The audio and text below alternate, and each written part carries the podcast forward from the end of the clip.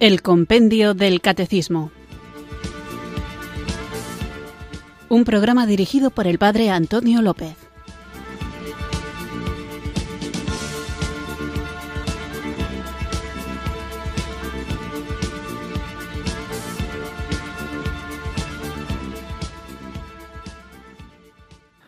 Buenas tardes, queridos oyentes de Radio María. Recibido un cariñoso saludo desde Irurzun, en Navarra, quienes sintonizáis una tarde más esta radio que cambia vidas, esta emisora de la Virgen, Radio María, para escuchar el programa El Compendio del Catecismo. Este espacio diario de la emisora de la Virgen en el que con la guía del libro El Compendio del Catecismo tratamos de comprender, conocer esta fe que debemos vivir y compartir. Y en esta tarea de compartir muchas veces nos toca defender. En el último de los programas que dedicaba, como haremos hoy, a la participación de los oyentes, compartí con vosotros un correo electrónico de un oyente que no parecía estar muy de acuerdo con el modo en el que hago el programa y lo que es peor, porque yo puedo gustar o no, ahí no hay ningún problema, hay plena libertad y a los que no les guste os aseguro que os podéis salvar si cumplís los mandamientos y sois fieles a Jesucristo. Gozar, estar de acuerdo con cómo se dirige un programa del compendio del catecismo, perdón, un programa de Radio María, en este caso el compendio del catecismo, no es obligatorio para salvarse. En ese sentido, agradezco mucho también las correcciones que se me hace, que a veces las hacen y las comparto. Y si alguien sigue, a pesar de que yo trate de mejorar sin gustarle el compendio del catecismo, no hay ningún problema en orden a la fidelidad a la Iglesia. Hay que tener muy claro cuáles son las cosas que hay que creer, cuáles son las cosas que se pueden creer y cuáles son las cosas que necesariamente hay que rechazar. Y esto nos ayuda a discernirlo, tener una buena formación. Y el programa del Compendio del Catecismo trata de ayudarnos a esta buena formación. Ahora veréis por qué digo todo esto. A propósito del correo que compartí con vosotros, he recibido numerosísimos mensajes y os los agradezco de todo corazón, animándome y felicitándome y diciéndome que no haga caso a la gente que no le gusta el compendio. Bueno, pues haré caso a las cosas que haya que examinar. No necesariamente hay que obedecer a todo lo que te digan los que te corrigen, obedecer no necesariamente, pero por lo menos discernir y valorar si lo que dicen es cierto o no. No se debe en ningún caso rechazar directamente nada de lo que se nos diga, aunque esto que se nos diga sea una crítica, porque una crítica puede ser una forma muy buena de ayudarnos a crecer. Ha habido algunos que me contestaban diciendo, pues ¿para qué escucha el programa? Si no le gusta, pues que no lo oiga. Bueno, yo pienso que es al revés. Si no le gusta y lo oye, algo le quedará.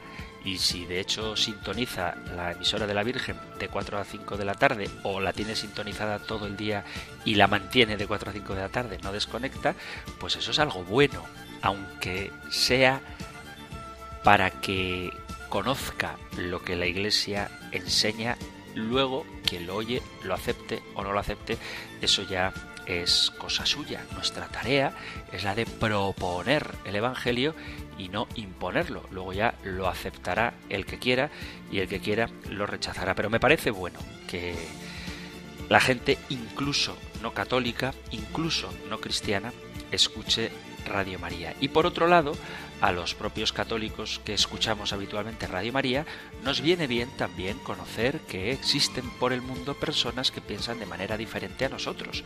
Y conocer cómo piensan es una forma de tener preparadas las respuestas que en algún momento se nos puedan presentar ante preguntas que nos hagan. Porque si únicamente dialogamos con quienes tienen las mismas ideas que nosotros, si únicamente nos relacionamos con aquellos con quienes compartimos la fe en una armonía melódica que no tiene ninguna nota disonante, es muy complicado que el día que nos topemos con alguien de otro modo de pensar, sepamos qué responderle. Por eso es muy bueno y de verdad que lo agradezco cuando hay gente que piensa de manera distinta y lo expone, porque vivimos en un mundo en el que el Evangelio no es ni conocido ni aceptado, hay que decirlo con tristeza, por la mayoría. Y con esa mayoría tenemos que dialogar porque a esa mayoría estamos llamados a evangelizar. Primero, a dejarnos tocar nosotros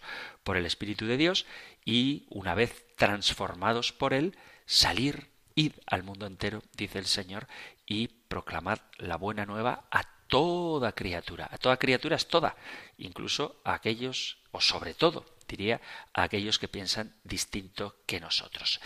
Dicho todo esto, sí que me gustaría matizar una cosa que creo que es importante, y esto lo digo como una invitación a la honestidad de todos.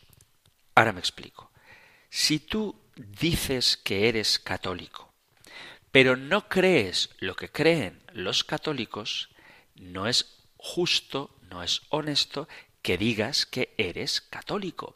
Tú puedes decir yo amo a Jesús y me bauticé en la Iglesia Católica, entonces soy un católico, aunque no creo ni en la autoridad del Papa, ni en la intercesión de los santos, ni en la necesidad de los sacramentos, pero soy católico. Pues debo decirte, amigo, que no eres católico. Es como decir, ¿cuál es tu deporte favorito? Mi deporte favorito es el fútbol. ¿Cuál es el deporte que más te gusta practicar? El deporte que más me gusta practicar es el fútbol. Muy bien, vamos a jugar a fútbol. Espera, espera, vamos a jugar a fútbol, pero en vez de jugar 11 contra 11, ¿qué te parece si jugamos 5 contra 5?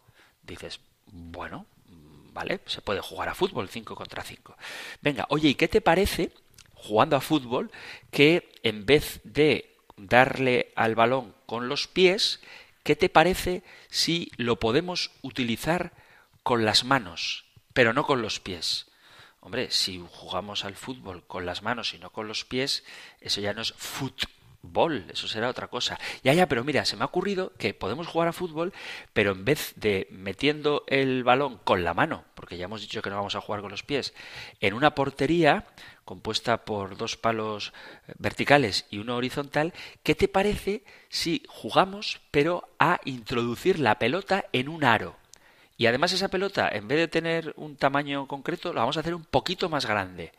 Entonces jugamos a fútbol, pero botando el balón y metiéndolo en una cesta, en una canasta. ¿Qué te parece?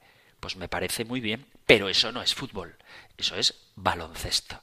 Bueno, pues algo así ocurre muchas veces, que hay gente que dice, yo soy católico, y creo en la Iglesia Católica, pero vamos a cambiar todo lo que la Iglesia Católica enseña, pero vamos a seguir siendo católicos. Entonces ya no eres católico, estás inventando o adhiriendo a otra religión. Entonces, si tú crees en Dios, pero no crees que Jesucristo es Dios, entonces no eres cristiano. Si tú dices que crees en Dios y que Jesucristo es un ser un poquito superior a los hombres, pero inferior a Dios, no eres cristiano. Si tú crees en Dios y no crees que Jesús es Dios y no crees que el Espíritu Santo es una persona divina que es Dios junto con el Padre y con el Hijo, entonces, querido amigo, no eres cristiano. No te estoy acusando ni condenando, simplemente te estoy aclarando que si no crees en Dios Padre, Hijo y Espíritu Santo, si no crees en la encarnación de la segunda persona de la Trinidad, si no crees que Jesús es esa segunda persona de la Trinidad hecho hombre, no eres cristiano. Es que leo la Biblia muy bien, pero no eres cristiano. No puedes decir que eres cristiano si no crees lo que el cristianismo enseña. Tú puedes decir que eres cristiano si crees en la Iglesia. Pero si tú dices, la estructura de la Iglesia está descentralizada, el modo de organizar la Iglesia depende de la doctrina de cada una de las iglesias y la Iglesia es una realidad puramente invisible y espiritual, tú puedes ser cristiano si crees en la Trinidad y crees en la Iglesia de esa manera, pero no eres católico. Es decir, si tú eres católico, crees en la Iglesia organizada con una estructura centralizada, teniendo al Papa como su máxima autoridad, luego los cardenales como consejeros del Papa, obispos, presbíteros y diáconos. Si tú dices que el Papa es uno más entre otros, entonces no eres católico. Si tú eres católico, tienes que reconocer al Papa como la máxima autoridad en la Iglesia y considerarle en cuestiones de moral y de doctrina como infalible. Si tú dices que la Sagrada Escritura tiene solamente 65 libros y que los llamados deuterocanónicos no forman parte de la divina revelación, tú puedes ser cristiano, pero no eres católico. La Biblia católica tiene 72 libros que tiene incorporado el libro de Tobías, el libro de Judith, primero segundo libro de Macabeos, el libro de Sabiduría, el libro de Eclesiástico y el libro de Baruch. Estos seis libros que son los que los protestantes han sacado de la escritura. Si tú no crees que la Biblia tiene 72 libros, pues no eres católico. Con respecto a los dogmas, no, es que yo soy católico, pero no creo en la transustanciación. No creo que la Iglesia tenga autoridad para interpretar las Sagradas Escrituras ni para perdonar pecados. No creo que la fe deba estar acompañada de las buenas obras. No creo en la mediación de la Virgen María y de los santos ante Dios o ante Jesucristo, sino que yo pienso que todos somos sacerdotes y cada uno puede interpretar las escrituras como buenamente quiera y nos justificamos solo por la fe. Bueno, entonces no eres católico. Si tú crees que los sacramentos son solo el bautismo y la cena del Señor, pero no crees en la transustanciación y no piensas que los sacramentos son necesarios para la salvación, pues entonces tú no eres católico y no pasa nada. O sea, no, no, te estoy diciendo que te vayas a condenar, eso ya Dios lo sabrá y tú en la relación que tengas con el Señor y con tu conciencia y según tu formación y según lo que Dios te juzgue que solo Él lo sabe. Pero reconoce que no eres católico. Lo que no es legítimo, lo que no está bien, lo que no podemos hacer es afirmar que somos católicos sin creer lo que la Iglesia católica enseña, porque estaremos engañándonos a nosotros mismos, estaremos engañando al prójimo y generando confusión. Entonces, si cualquier oyente me escribe y me dice, yo creo que la Iglesia católica es verdadera, pero se equivoca en su autoridad, se equivoca en sus dogmas, se equivoca en su forma de interpretar la Sagrada Escritura, entonces, querido amigo, no eres católico, que no pasa nada. O sea, que tú haces tu opción religiosa. Creo que deberías convertirte a la Iglesia fundada por Cristo. Pero lo que no podemos hacer es llamarnos católicos si no lo somos.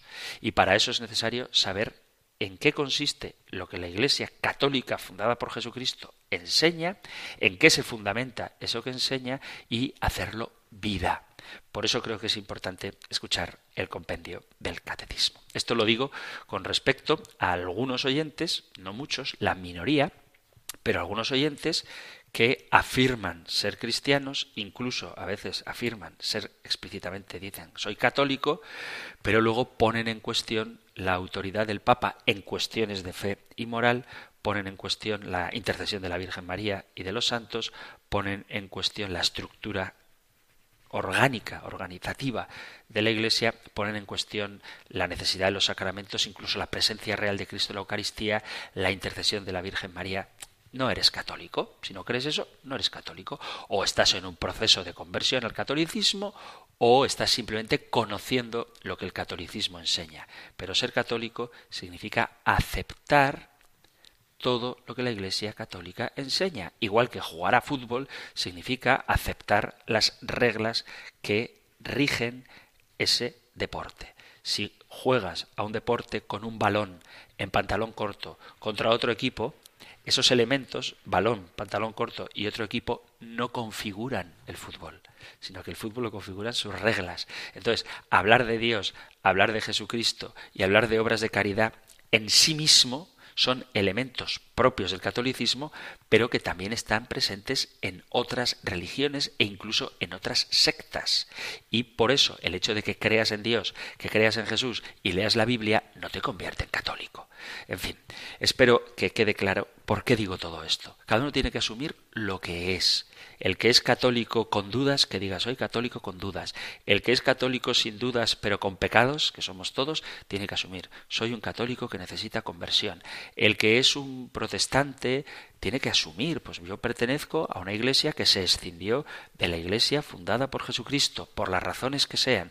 El que sea de una secta también tiene que asumirlo. Yo formo parte de una iglesia que se escindió de una escisión escindida, de una separación que hubo de un cisma de una de las iglesias fundadas después de la primera separación de los protestantes de la iglesia católica. Asúmelo. Y si eres testigo de Jehová, di soy testigo de Jehová. No digas soy de la iglesia de Jesucristo, no, eres testigo de Jehová.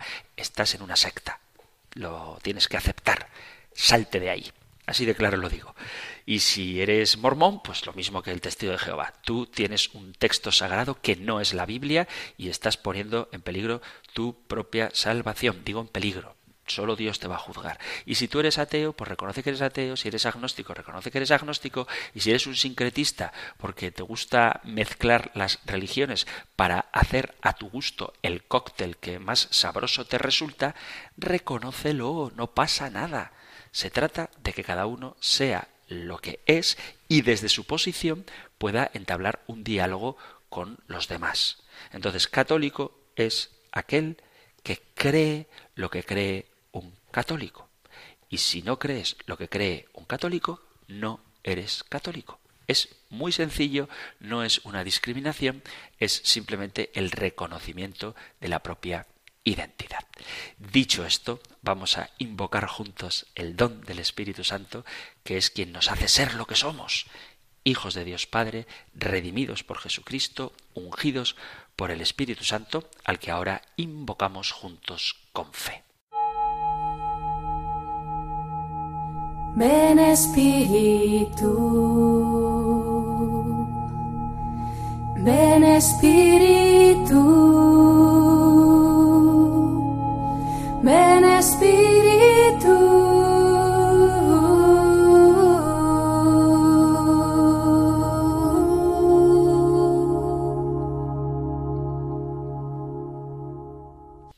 Santo Espíritu, Divino Espíritu, hoy Vengo a tus brazos pidiendo tu socorro para que me ayudes en las difíciles circunstancias en las que me encuentro, que para mí se vuelven imposibles de realizar.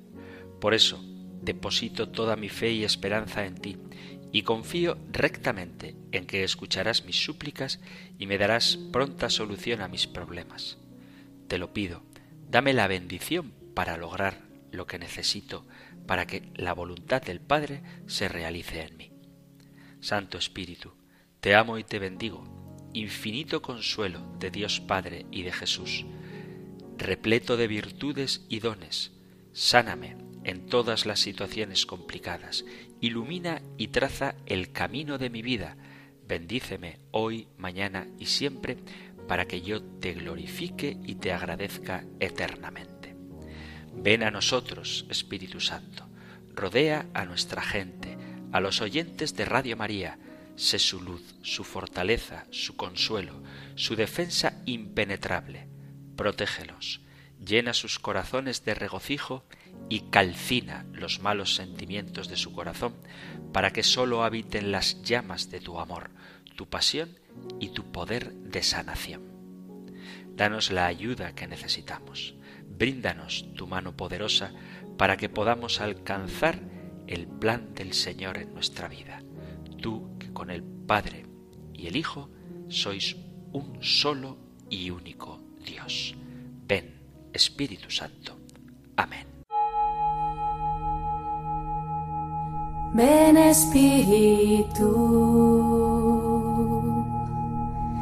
ven Espíritu, ven Espíritu.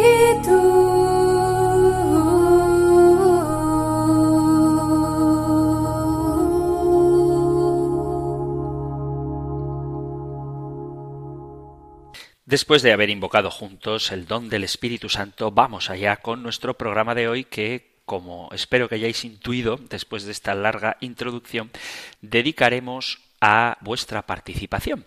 Así que voy a hacer el esfuerzo de responder o de compartir el mayor número posible de mensajes y no entretenerme demasiado en alguna pregunta en concreto. Lo que pasa es que algunas de las cuestiones que planteáis son tan interesantes y no vienen explicitadas en el compendio del catecismo y por eso a veces dedico mucho tiempo a ellas porque creo que es útil no solo para quien ha enviado la pregunta, sino para todos los oyentes. No obstante, hoy me propongo compartir con vosotros, como digo, el mayor número de testimonios y mensajes posibles. Pero también os adelanto que si alguna pregunta requiere un tiempo extra, me voy a permitir el lujo, con vuestro permiso y también a vuestro servicio, de responderla detenidamente.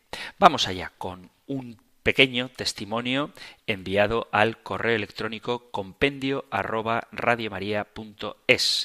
Dice así, buenas tardes, Padre Antonio, soy Leonor de un pueblo de Ibiza. Soy catequista de primera comunión desde hace muchos años, desde que el Señor me llamó a trabajar en la parroquia. Es verdad que la religiosidad natural es el pan de cada día, pero en lo que Dios me permite intento que los niños sepan que somos cuerpo en el que habita el alma que nos ha dado Dios y que es parte de él.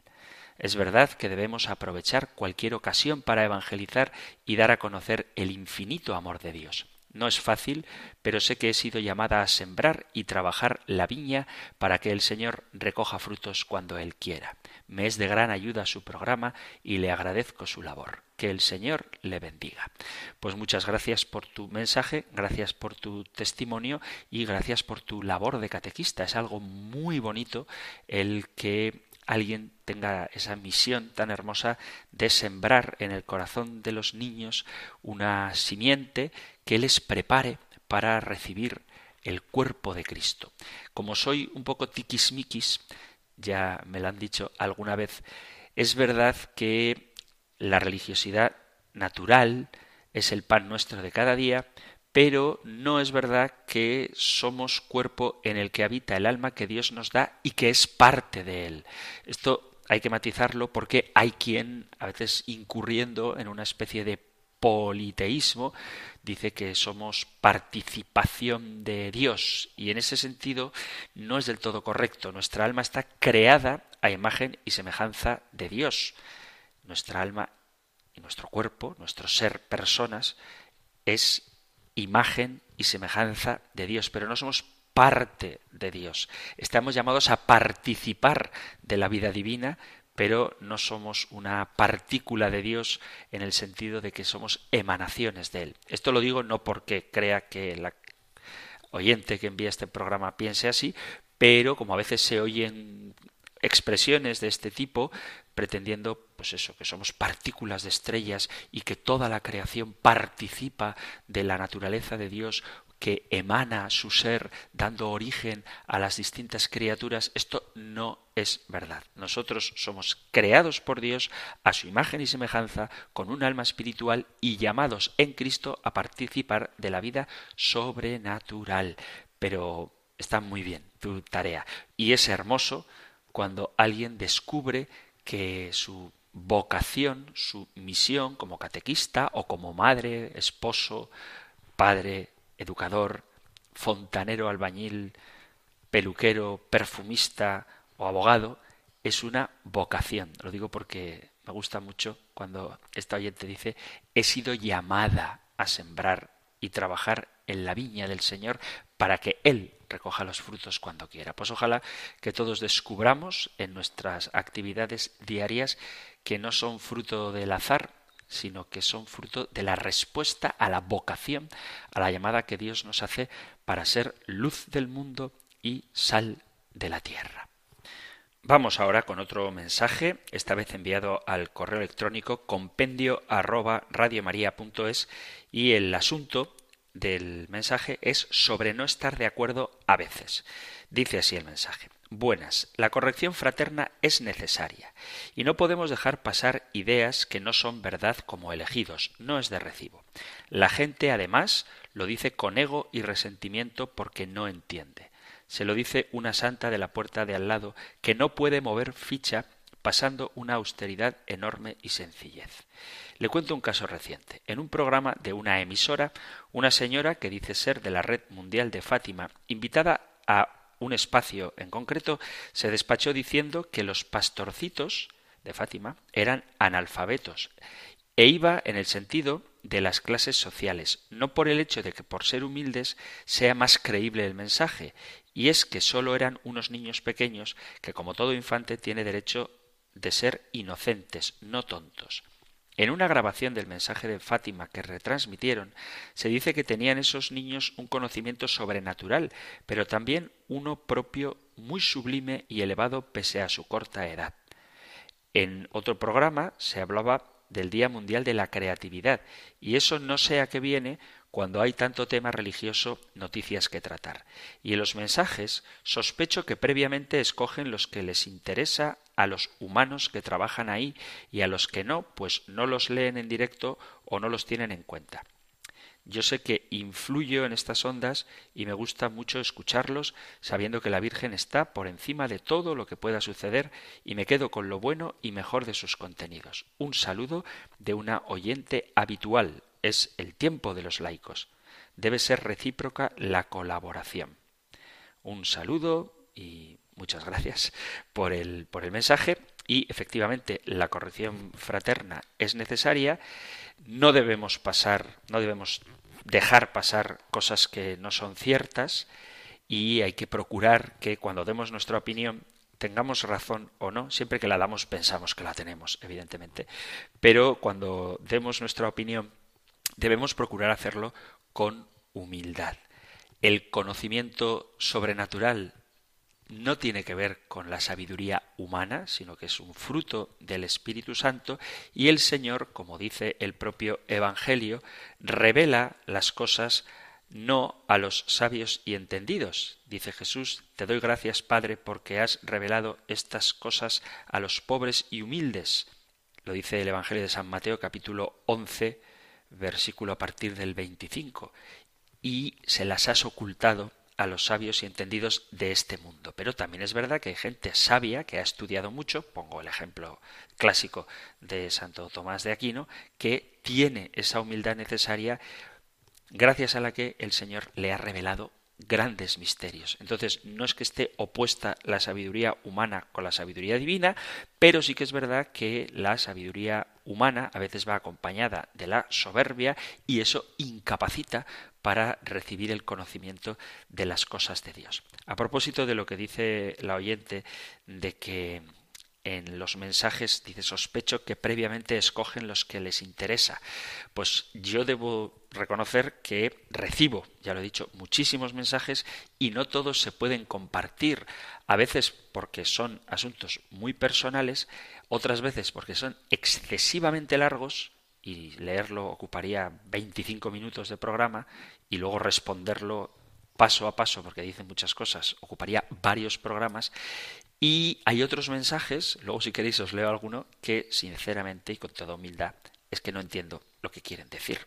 Y cuando no entiendo lo que quieren decir, pues no lo comparto porque si yo, que lo estoy leyendo despacito, no lo entiendo, pues los oyentes a quienes yo les lea el mensaje será más difícil que lo entiendan. O a lo mejor es que yo soy un poquito limitado, pero me esfuerzo en comprenderlos.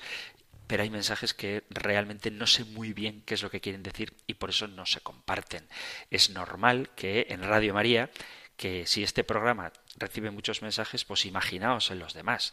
Tiene que ser un constante entrar de mensajes de WhatsApp para cada uno de los programas, de los correos electrónicos, etcétera, y responder absolutamente a todo resultaría imposible y por eso evidentemente hay que hacer un filtro, hay que hacer una selección de cuáles son los mensajes que mejor encajan con el contenido del programa y que más pueden ayudar a su desarrollo.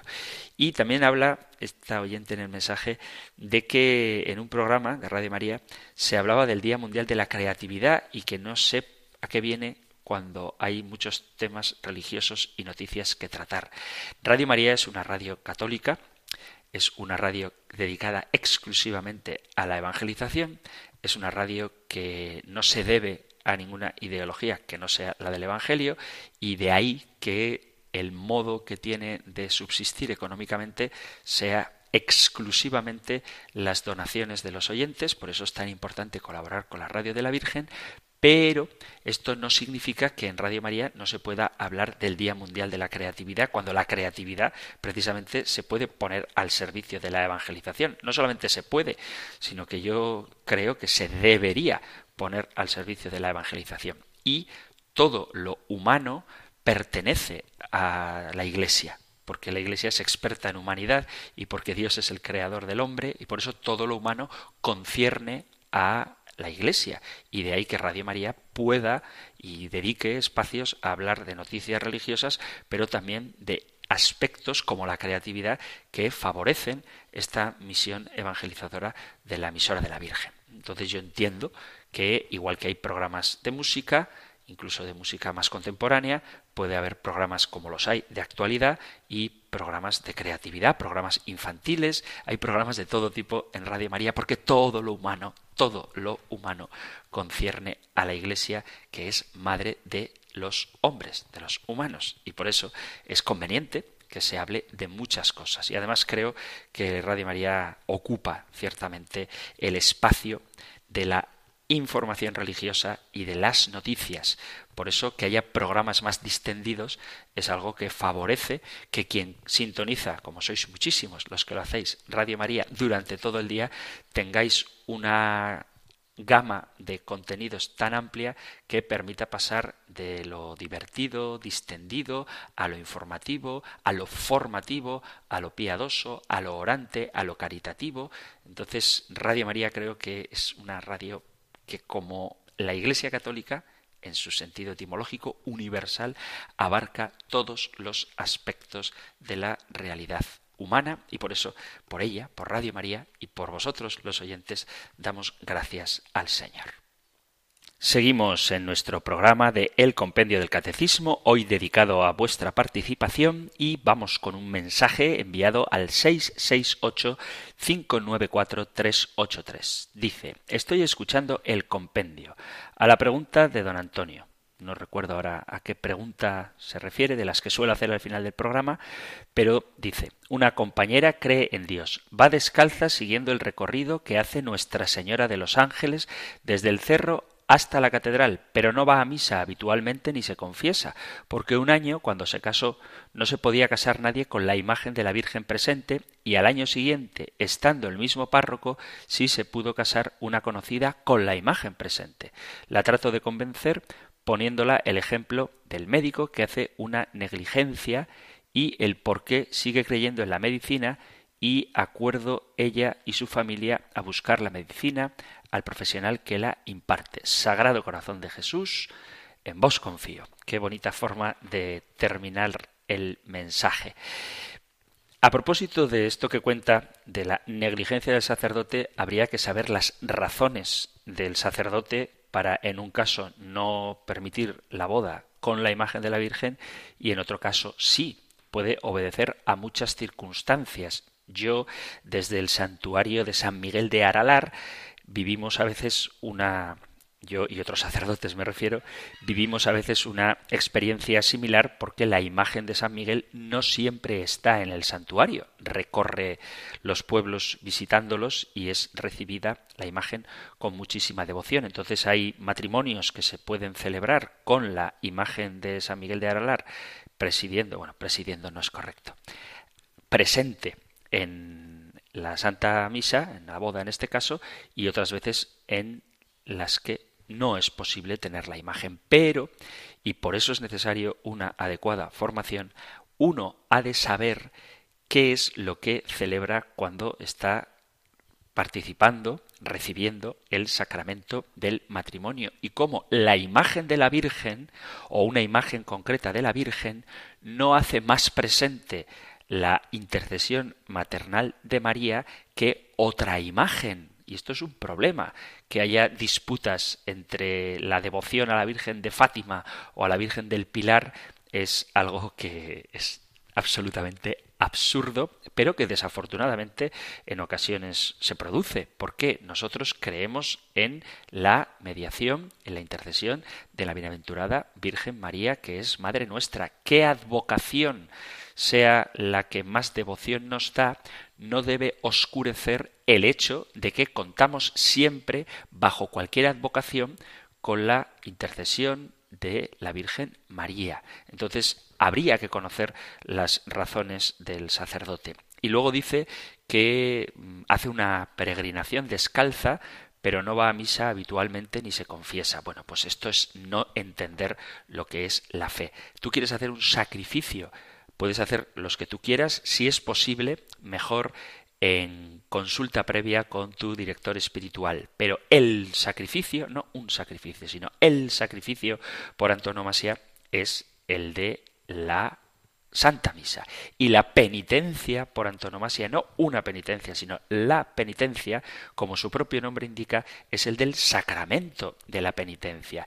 El valor de los actos piadosos que nosotros hagamos debe estar siempre supeditado a aquello que Cristo mismo ha instituido como medios para otorgarnos la gracia. Hemos hablado mucho de los sacramentos, vamos a empezar enseguida hablando de cada uno de ellos en concreto, pero los sacramentos nos otorgan la gracia de una manera concreta y objetiva, cosa que otros actos de piedad, si no están acompañados por una vida verdaderamente integrada en la Iglesia, no tienen sentido. Hay que evitar la subjetividad y creer que sacarte ampollas en los pies por andar unos cuantos metros o kilómetros descalzo o hacer un paseo de rodillas por la esplanada de Fátima, que es una cosa que es bonita y tiene un sentido profundo, y hablaremos de ello si queréis otro día, pero eso,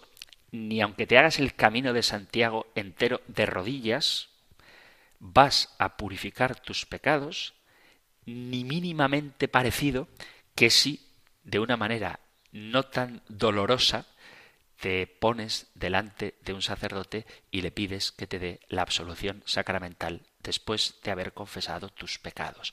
Para perdonar los pecados, el Señor no ha puesto las romerías o las peregrinaciones descalzo, de rodillas, con un cilicio o cargando cadenas. Para perdonar los pecados, el Señor ha instituido el sacramento de la penitencia. Y el verdadero sacrificio no es el que tú haces, sino el que Cristo ha hecho por ti.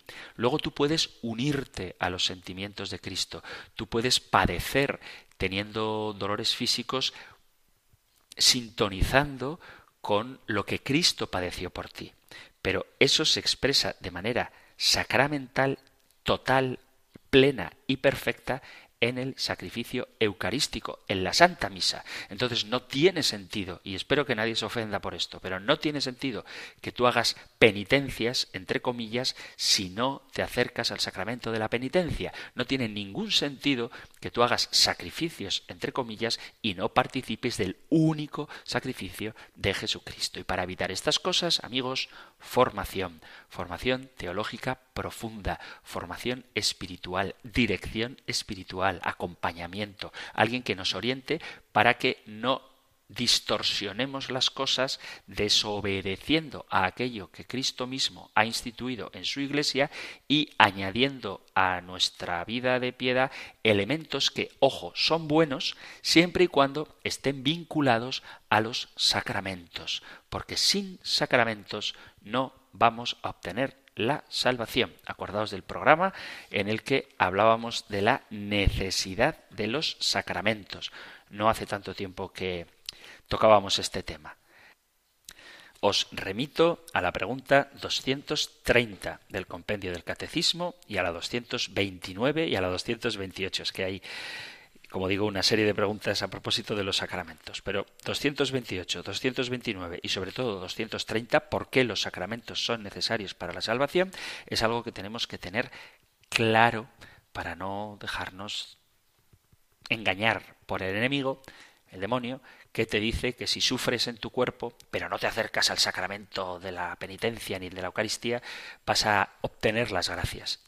La gracia se obtiene por la virtud de la obediencia, la obediencia a la institución de Cristo, que son los sacramentos dados por el Señor a su iglesia, con los cuales recibimos la gracia. Todo lo demás es útil siempre y cuando esté bien entendido y bien vivido no separado de la vida sacramental, porque entonces lo estaremos convirtiendo en una superstición y creeremos que la salvación está en lo que yo sufro y no en lo que Cristo ha sufrido por mí. Continuamos con nuestro programa de El Compendio del Catecismo, hoy escuchando las preguntas que vosotros, queridos amigos, queridos oyentes, habéis enviado al correo electrónico compendio arroba o al número de teléfono de WhatsApp 668 594 383. Vamos con una pregunta que me parece que no ha salido y que es un clásico. Normalmente la suelen formular niños, como en el caso del mensaje que os voy a leer ahora, muy breve el mensaje, pero que a pesar de que la hacen niños, es una pregunta muy difícil de responder, salvo que alguien se haya parado a pensar un poco. Digo porque a veces hay adultos, incluso adultos intelectuales, que formulan esta pregunta que en sí mismo es contradictoria, pero voy a leeros el correo. Hola padre, con tristeza le comunico que mi hija me dice que la misa es un rollo patatero y que no me imagino la fe que tiene en Dios. Debe ser a su aire. Hablándola, qué bonito dice, hablándola de su magnífico programa, gracias, alguien me preguntó, ¿y a Dios quién lo creó? Afortunadamente que la tertulia finalizaba porque no sabía qué contestar. Espero en su valiosa ayuda y gracias anticipadas por ello. Que Dios le dé mucha salud y larga vida para seguir haciendo tanto bien. Un saludo. Pues muchas gracias por formular la pregunta de una manera tan amable y con estas palabras tan gratificantes para mí. Bendito sea el Señor que me conceda salud y larga vida, aunque sea para terminar con todas las preguntas del compendio del catecismo. Esta pregunta de quién ha creado a Dios, como digo, es muy común. Los ateos suelen presentarla como una objeción para justificar su incredulidad. Hay un filósofo, Bertrand Russell, que escribió un texto muy influyente, que ha influido mucho, que se titula ¿Por qué no soy cristiano? Y en este libro, que no es muy gordo, presenta este mismo problema como la primera objeción. Hoy en día tenemos al gran gurú del ateísmo, que es un señor llamado Richard Dawkins, que debe de saber bastante de biología, pero muy poquito de filosofía, que también plantea esta cuestión. El gran argumento para la existencia de Dios fue, dicen ellos, que tuvo que haber una creación en un principio, pero mi objeción es simple. Si Dios fue el principio, ¿quién comenzó a Dios? Es decir, si Dios ha creado todo, ¿quién ha creado a Dios? El universo tuvo un principio, Casi nadie discute esto porque las leyes físicas, las leyes de la termodinámica lo exigen. El universo se está agotando, la energía se va agotando y no puede haber estado agotándose para siempre porque ya se habría agotado. No habría estrellas produciendo energía y por consiguiente no estaríamos aquí. Algunos han propuesto ideas tan peregrinas como que un universo da a luz a otro universo, pero esto plantea la pregunta de quién da origen al universo, que da origen al universo, que dio origen al universo, que dio origen al universo, y así en una serie infinita de nacimientos y muertes de infinitos. Y si esto hubiera sucedido en una infinidad de veces, ya habría desaparecido todo, lo mismo que los multiversos, esto que da tanto juego, sobre todo para las películas de Marvel. Pero el multiverso, suponiendo que esto fuera cierto, ¿de dónde surge? Tuvo que haber un principio. Uno de los principios más básicos de la lógica, de la ciencia, es el principio de causalidad. Algo tiene principio porque hay una causa suficiente. Y este principio no afirma que todo tiene causa. El principio dice que todo lo que tiene un principio todo lo que tiene un principio tiene una causa. Y una reflexión básica nos lo confirma. Algo que no tuvo un principio no tiene una causa. Además, una causa tiene que ser adecuada. Si yo te encomiendo algo, eso no es una explicación adecuada para tu existencia. El principio de causalidad es tan fundamental que si dijera que la silla en la que estáis sentados escuchando el programa acaba de aparecer de la nada, pensaríais que estoy loco y nadie me creeríais. Los ateos modernos suelen utilizar palabras como racional o razonable o científico para describir sus creencias. Sin embargo, creen, y hace falta mucha fe para eso, que el principio más grande de todo, el universo, no tuvo ninguna causa. Algunos admiten que es un problema, pero dicen que afirmar que Dios lo hizo no explica nada porque entonces uno debería explicar de dónde salió Dios. ¿Es esto una objeción válida? Vamos a ver que no. La causa del universo tiene que haber sido inmaterial, porque si la causa fuera material, natural, estaría sujeta a las mismas leyes del decaimiento, del desgaste, digamos, del universo. Puesto que habría tenido un comienzo en sí mismo, volveríamos a tener el mismo problema de los universos cíclicos de nacimientos y muertes. Así pues, la causa del principio del universo tiene que ser algo que está por encima de lo natural, es decir, ni material ni espiritual, sino una causa fuera del espacio-tiempo-materia. Tal causa no estaría sujeta a esa ley del decaimiento y por lo tanto no tendría un comienzo, es decir, que la causa tiene que haber sido el espíritu eterno. Además, la causa del universo tuvo que ser increíblemente poderosa.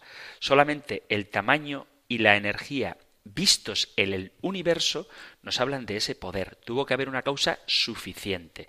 Y al hablar de Dios, tenemos que tener en cuenta qué entendemos por Dios. Por Dios entendemos a alguien que es eterno. Antes que naciesen los montes y fueran formado el orbe de la tierra, desde siglos por siglos tú eres Dios, dice el Salmo 90. Entonces, tiene que ser eterno, fuera del tiempo. Tiene que ser omnipotente, Tuya es, oh Yahvé, la magnificencia, el poder, la gloria, la victoria y el honor, porque todas las cosas que están en los cielos y en la tierra son tuyas. Tuyo, oh Yahvé, es el reino, y tú eres excelso sobre todos. Las riquezas y la gloria proceden de ti, y tú dominas sobre todo. En tu mano está la fuerza y el poder, y en tu mano el hacer grande y el dar poder a todos. Dice primer libro de Crónicas, capítulo 29, versículo 11.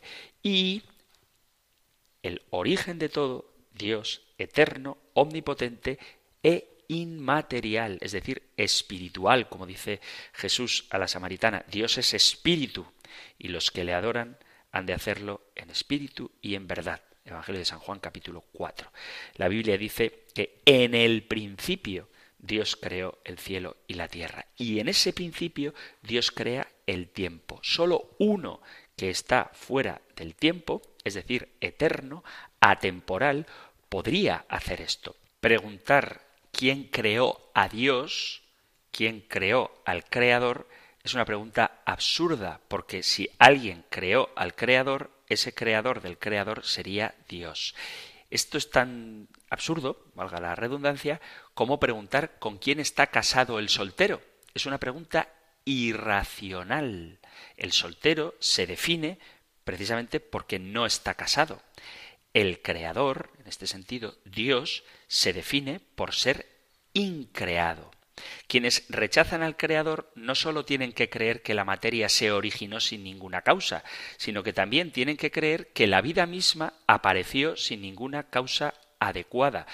La vida más simple, la vida unicelular, es tremendamente compleja y una humilde, insignificante bacteria está llena de un montón de elementos increíblemente sofisticados que son necesarios para su subsistencia. Incluso este gurú del ateísmo, Richard Dawkins, confiesa que los científicos nunca podrán descifrar cómo podría haber surgido la vida mediante procesos naturales, aunque ciertamente él rechaza la explicación de la creación por parte de Dios. ¿Qué tipo de causa es suficiente para explicar el origen de la vida? Una causa que debe ser increíblemente inteligente, mucho más allá de lo que nosotros podemos concebir. Nos maravillamos de los científicos que están descubriendo la nanotecnología en los seres vivos, un trabajo encomiable, pero ¿qué hay de aquel que inventó esas nuevas cosas que se están descubriendo. Otra categoría, otra propiedad de Dios es su omnisciencia. Él lo sabe todo. Pero los hombres que quieren saberlo todo se niegan a creer en la existencia de Dios aunque no puedan encontrar otra explicación. En cualquier caso, la pregunta de quién creó a Dios no tiene sentido. Es una pregunta contradictoria en sí mismo. Hay preguntas que pueden parecer bien formuladas desde el punto de vista gramatical, pero que no tienen ningún sentido real.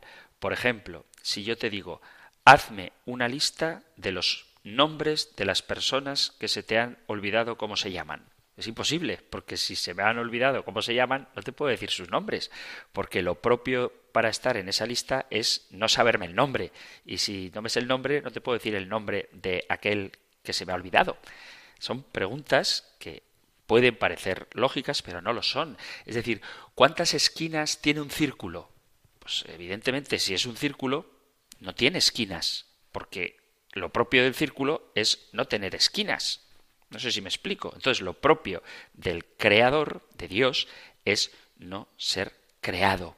Cuando nosotros decimos que Dios creó la tierra, lo que queremos decir es que la existencia de la Tierra pide una explicación porque nos damos cuenta que el universo bien podría existir sin que existiera lo que nosotros conocemos como la Tierra. Hay lo que se llaman las cosas contingentes y cosas necesarias. Contingente, ¿qué significa? Que la cosa contingente puede estar o no estar.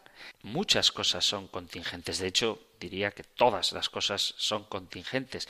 El universo existiría igual aunque yo no existiera o aunque las nueces no existieran. Todas las cosas son contingentes.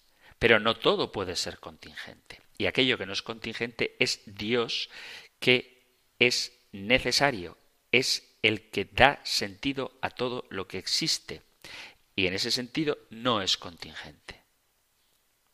Si preguntamos quién creó a Dios, estamos afirmando que Dios es contingente, pero es una contradicción porque Dios es necesario, no es contingente. Y al utilizar la palabra Dios, estamos diciendo que es eterno, infinito y no material. Entonces, cuando uno dice cuál es la composición química de Dios o cuál es el tamaño de Dios, son atributos físicos de los que Dios, ser espiritual, carece. ¿Qué hacía Dios antes de la creación? Pues esos son conceptos que podemos utilizar porque gramaticalmente son correctos, pero la palabra antes ya implica una sucesión de tiempo, cosa que no existe en Dios. Y a este propósito, recuerdo un oyente que se quejaba, ya lo leeré otro día, ya no, no nos da tiempo, de que como decía yo que Dios no conoce el futuro. Pues en sentido estricto, Dios no conoce el futuro ni el pasado porque para Dios todo es un eterno presente, porque está fuera de nuestras categorías de tiempo y espacio. Por eso, resumiendo, cuando alguien te pregunte quién creó a Dios, mi consejo es ¿qué significa Dios? Y entonces, si él te dice, pues Dios es un señor con barba, diré, eso no es Dios. Dios es un ser eterno, infinito, omnipotente y espiritual, en el sentido de no material.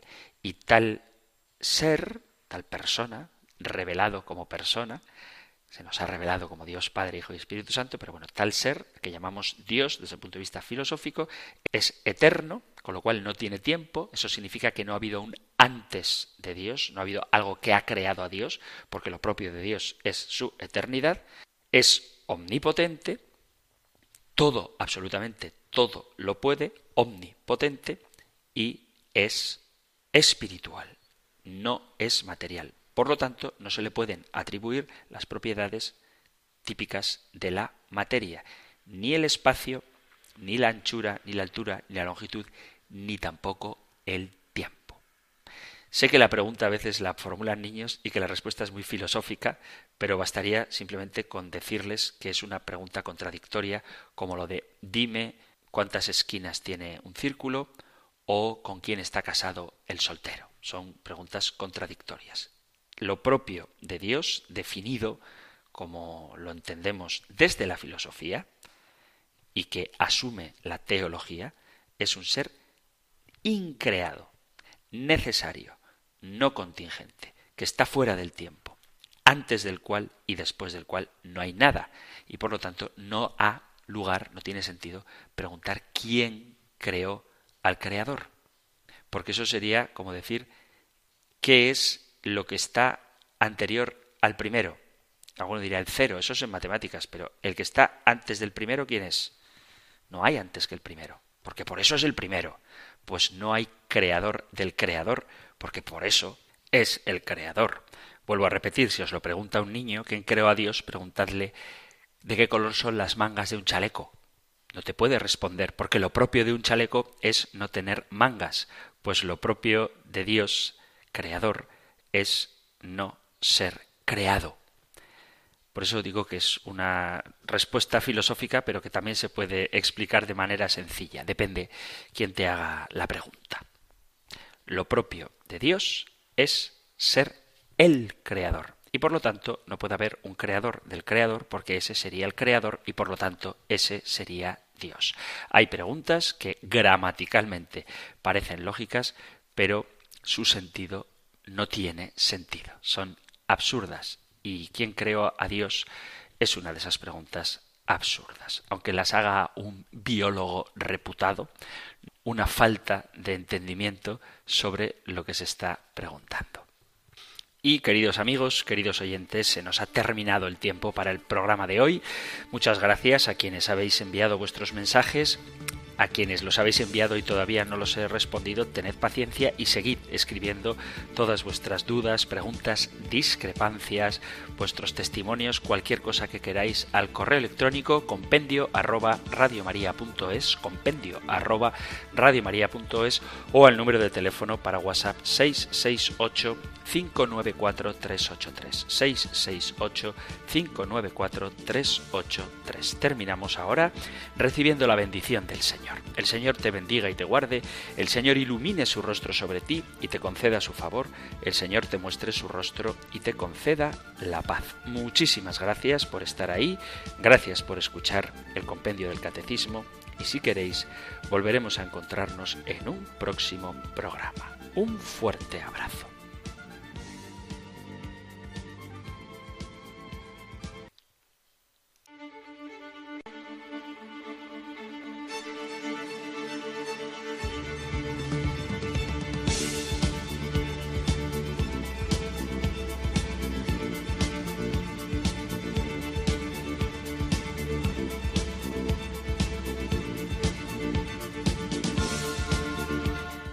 El Compendio del Catecismo. Un programa dirigido por el Padre Antonio López.